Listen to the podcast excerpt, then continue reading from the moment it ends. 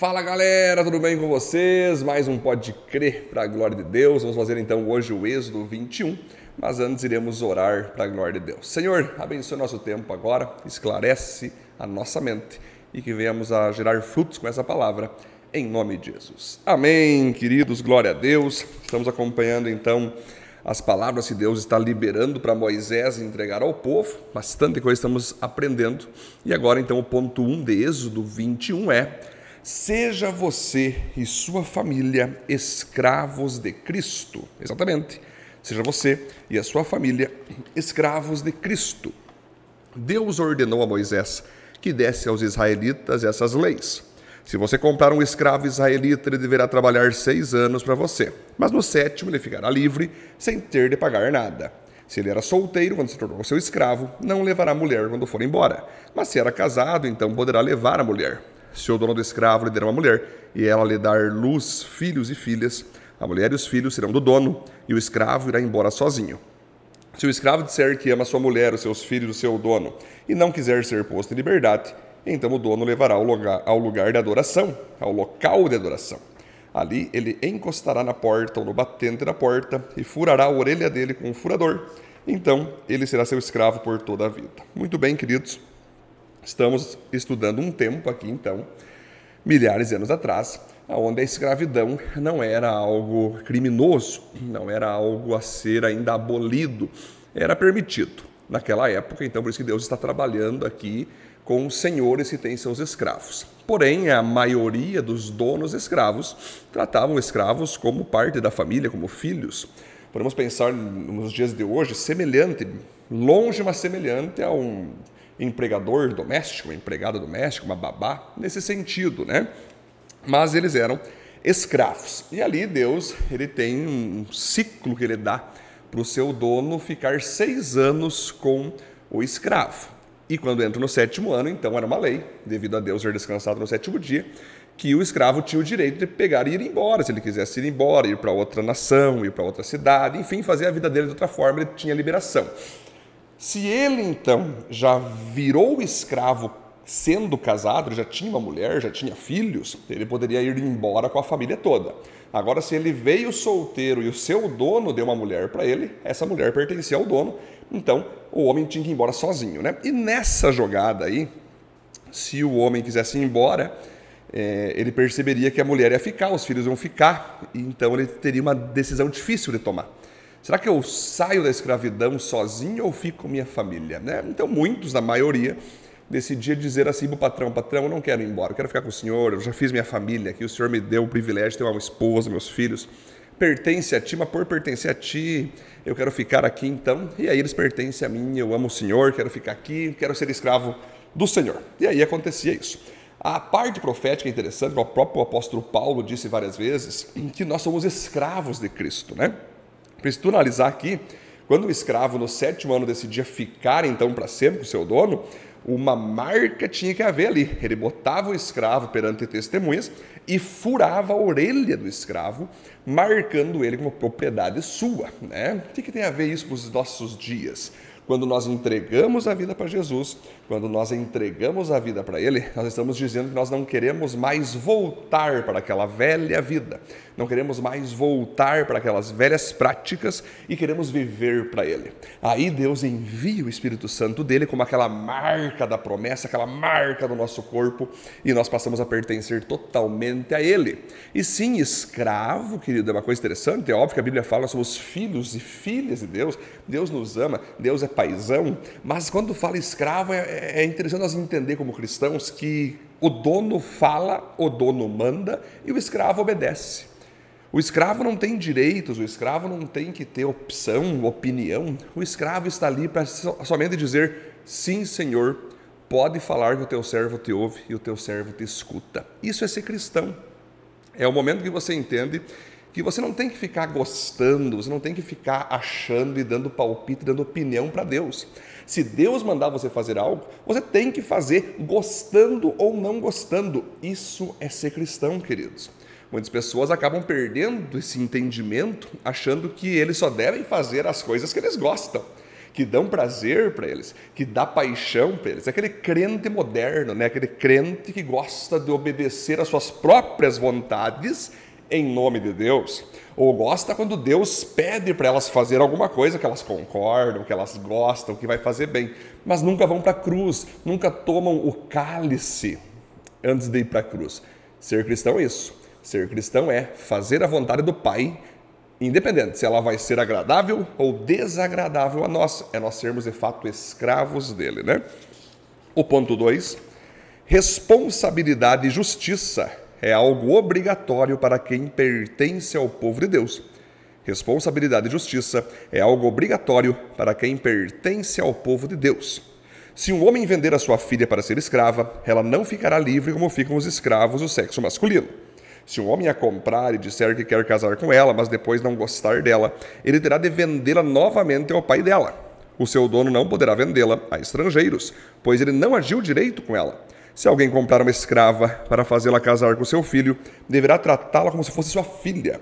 Se um homem casar com uma segunda mulher, deverá continuar a dar à primeira mesma quantidade de alimentos e de roupas e os mesmos direitos que ela possuía antes. Se ele não cumprir essas três coisas, ela poderá sair livre sem ter de pagar nada. Então você perceba aqui, gente, que naquela época de Moisés era possível um pai vender sua filha para casar ou para ser escrava de outro homem. Poderia acontecer aquele homem que ficou com aquela mulher como sua esposa ou somente como sua escrava se arrepender e devolver ao pai. Mas tinha todo um lance ali que a mulher não poderia ficar desamparada. A mulher não poderia ser injustiçada, ficar aquele bola de ping-pong, passa para frente, volta para trás e ninguém mais ampara ela e ninguém mais ajuda ela. Se tem aqui, olha que, olha que interessante, gente, olha que interessante aqui, ó. Se um homem casar com uma segunda mulher, olha só, deverá continuar a dar a mesma quantidade de alimentos para a primeira. Ou seja, então o homem casava com a primeira mulher, ficou um tempo com ela, não gostou mais dela, se apaixonou por outra. Naquela época, e isso tem que continuar acontecendo, para nós entender isso, a justiça mais para frente vai também entender isso, é necessário dar uma pensão, a pensão para outra que foi a primeira. Ou seja, olha que maravilhoso, desde lá de trás dos primórdios, por mais que mais para frente vamos perceber que os hebreus tinham um certo tipo de machismo, ali na, na, em algumas atitudes deles, você já vê como que Deus já se preocupa aqui com os direitos humanos, com a mulher em especial, como que Deus já é o defensor, o protetor da mulher e fazendo de tudo, colocando nas suas próprias leis que a mulher nunca pode ser desamparada, ela tem que ser assistida, ela tem que ser suprida. Olha que maravilha! E por isso que eu falo, gente, quando nós somos o povo de Deus, nós temos que entender que nós somos responsáveis pelo outro. Nós somos responsáveis pela outra pessoa. Se nós trouxemos uma pessoa trabalhar conosco, prometemos um monte de coisa para ela, ajudamos ela, depois a gente descarta ela, ou alguma circunstância aconteceu que não deu mais para manter-se junto, isso pode ser eh, na, na parte profissional, na parte familiar, enfim, é obrigação nossa não deixar a pessoa desassistida, nós temos que assistir ela, nós temos que prover das necessidades dela, é nós responder. O que é ser responsável? Responder por nossos atos, responder pela necessidade do próximo e sermos justos. Então, isso é lindo de ver na palavra de Deus. Se você se envolveu com alguém, né, seja emocionalmente, seja conjugalmente, seja profissionalmente, e aí aconteceu algo que houve uma separação, certifique-se que você não desampare essa pessoa, que você não deixe essa pessoa na sarjeta. Essa pessoa sem opção de crescimento, sem opção de vencer na vida, não pode fazer isso. Não é porque acabou um ciclo, acabou um relacionamento, que você agora então vai jogar no lixo aquela pessoa. Não se faz assim. Temos que aprender a lei da fralda. A lei da fralda é o seguinte: quando um bebê faz cocô, você joga a fralda fora, não o bebê. Você não joga o bebê fora. Então, se você ter esse negócio, ah, quer saber que se dane você, agora não estão mais juntos, quero que você se rale. Não é assim. Nós temos que se certificar que aquela pessoa que não vai mais estar conosco está provida, está pronta para dar um reinício na vida dela, assim como nós. Né? O ponto 3, cuide com suas ações pois ninguém pode escapar das consequências delas. Cuide das suas ações, pois você não pode escapar da consequência dela. Deverá ser morto todo aquele que ferir uma pessoa de modo que ela morra Porém, se foi apenas um acidente, não tendo havido intenção de matar, então aquele que matou deverá fugir para um lugar que eu escolherei, e ali ele ficará livre. Mas se um homem ficar com raiva e matar outro de propósito, deverá ser morto, ainda que ele tenha fugido para o meu altar a fim de se salvar. Olha só. Quem bater no pai ou na mãe será morto. Quem levar à força uma pessoa para vendê-la ou para ficar com ela como escrava será morto. Quem amaldiçoar o pai ou a mãe será morto. Nós vamos perceber aqui então, queridos, que Moisés está recebendo de Deus toda uma instrução de algo que vai acontecer no meio do povo, que vai ser uma cidade aquilo ali. Mais para frente vamos entender o conceito de cidade, mas ali já vai ter algo ali urbano, vai ter cidades, vai ter bairros, vai ter casas, né? vai ter todo um jogo, vai ter trabalhadores. São mais de 600 mil pessoas, é quase um milhão de judeus que vão fazer negócios entre eles, vão se relacionar, vão jogar futebol junto. Na época não tinha futebol, vamos imaginar que tinha os esportes da época. Vão fazer esporte junto, vão ter eh, relacionamentos. E vai acontecer de vez em quando alguém ficar doente, alguém fazer alguma coisa contra o outro, alguém ficar bravo com o outro, dar um soco, um querer matar o outro. Vai acontecer de alguém estar trabalhando e sem querer derrubar um martelo na cabeça de alguém. Enfim, vai acontecer de tudo nesse meio. E Deus pensou em tudo isso. Deus falou e pensou em tudo isso. Por isso ele disse, claro, que quem matasse, isso tudo naquela época, gente, quem matasse um homem deveria ser morto também. Agora, se foi acidental, que a pessoa sem querer né, deixou cair um martelo e matou outra pessoa, deve pagar por isso, deve pagar um preço, deve sustentar a família do, do, do morto. Ali vai dizer também, que isso é interessante, quem bater no pai e na mãe será morto, quem levar a força uma pessoa para vendê-la será morto se fazer isso na força para a pessoa ser vendida, quem amaldiçoar o pai ou a mãe será morto. Então você veja que tudo isso está acontecendo por quê? Porque a própria presença do Deus Pai está ali. Não que nós temos que agora trazer para os dias de hoje, não é isso. É que estamos vendo aqui que de fato a presença do Deus Pai era tão forte que era inadmissível alguém matar outra pessoa diante do próprio Deus. Deus matava na hora. Deus queria que o que matou morresse também. Ah, desonrar o pai e a mãe, xingar o pai e a mãe, falar palavrão o pai e a mãe, abandonar o pai e a mãe, para Deus Pai era inadmissível. E ele queria a morte dessas pessoas. Agora, se fosse um acidente, era necessário ter aí um pagamento justo por aquele acidente que houve, um, assessorar a família do morto, né? O que nós vamos entender aqui, gente? Olha só, cuide com suas ações, pois ninguém pode escapar das consequências delas. E se você analisar aqui, gente, que interessante, ó, se um homem ficar com raiva e matar outro de, de propósito, deverá ser morto, ainda que ele tenha fugido ao meu altar a fim de me salvar. Existem muitas pessoas, queridos, que estão fugindo de seus pecados, de suas consequências dos seus pecados, indo para a igreja, envolvendo muitas vezes pastores, líderes, para tentar trazer amor, carinho sobre ele, e na verdade está fugindo, assassinou alguém, está foragido da justiça, foragido da polícia. E Deus não tem. Deus ele não vai acobertar jamais pessoas que cometeram pecados, seja fora da igreja, seja dentro da igreja. Deus quer que essa pessoa pague por aquilo que ela fez. Do mesmo jeito que aquilo tinha condenações, hoje também temos, graças a Deus, e agora tem a graça de Jesus, tem o Espírito Santo, as leis foram melhorando-se e criou-se então presídios, criou-se então vários tipos hoje de punições, né? Mas de qualquer maneira, o fato é que uma pessoa que comete o mal contra outra, ela vai colher por ter cometido esse mal. Ela pode se arrepender, ela pode pedir perdão para Deus, mas ela vai colher. E, portanto, queridos, julgue muito bem as suas ações.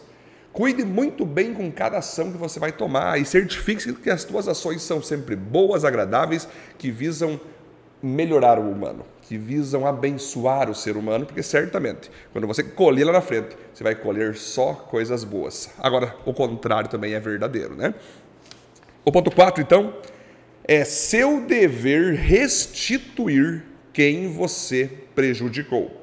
É seu dever restituir quem você prejudicou. Se durante uma briga um homem ferir o outro com uma pedra ou com um soco, não será castigado se aquele que foi ferido não morrer. Mas se ficar de cama esse homem, e mais tarde ele se levantar e começar a andar fora da casa com a ajuda de uma bengala, então aquele que o feriu terá de pagar o tempo que o outro perdeu e as despesas do tratamento. Se alguém ferir a pauladas o seu escravo e ele morrer na hora, o que bateu será castigado. Mas se o escravo morrer só um ou dois dias depois, o dono não será castigado.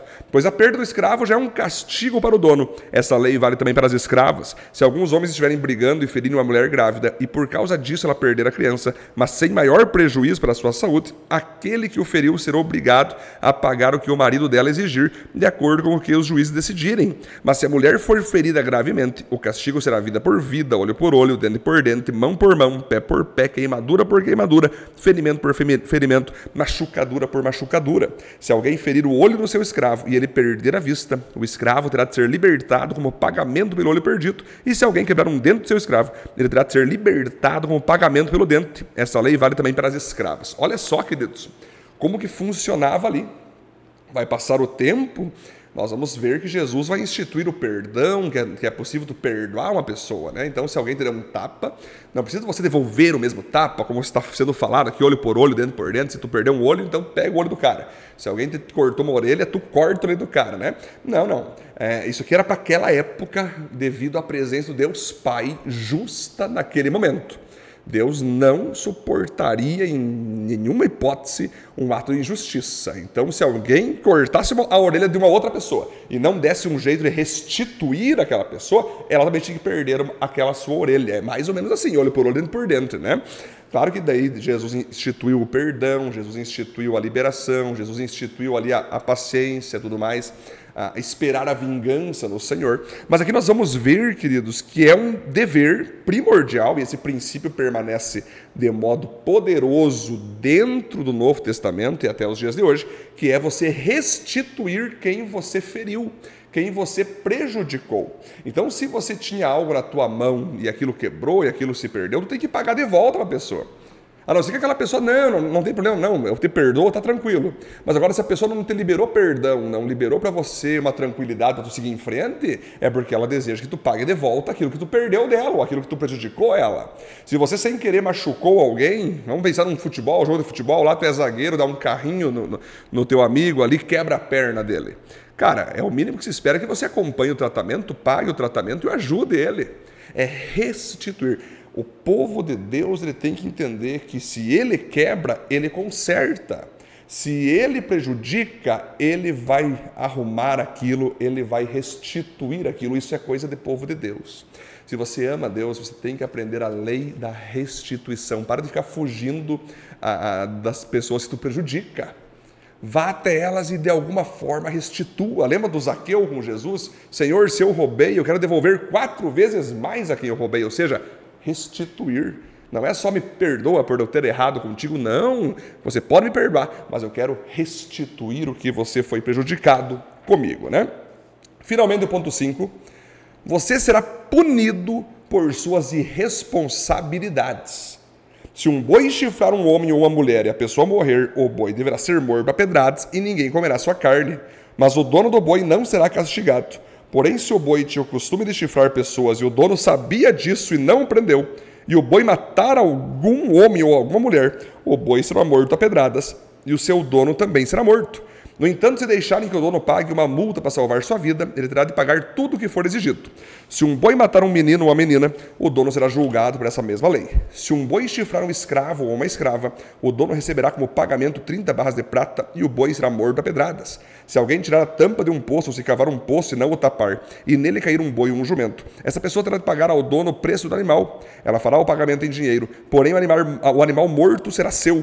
Se o boi de um homem ferir o boi de outro, e o boi que foi ferido morrer, o boi vivo será vendido, e o dinheiro será repartido entre os dois homens, e o boi morto será dividido também entre os dois. Porém, se o boi já era conhecido como boi chifrador e o seu dono não o prendeu, ele dará ao outro homem um boi vivo, mas o boi morto será seu. Olha só que coisa, gente. Para nós entender nos dias de hoje, você sabe que existem muitos ataques de pitbulls, né? Que saltam ali a grade de proteção da casa e atacam crianças, às vezes matam crianças, por causa, muitas vezes, da irresponsabilidade dos seus donos. Tem muitos donos que sabem que o pitbull pula a certa altura e, e não se importou com isso, não botou mais grades de proteção, sabia que ele poderia pular e daí quando pula acontece o pior, né? Existem outras pessoas que foi um equívoco, elas tinham certeza que o seu cachorro não ia pular ali, estava tudo certo, mas houve algum, algum equívoco, uma circunstância externa que o cachorro pulou e não foi culpa do dono.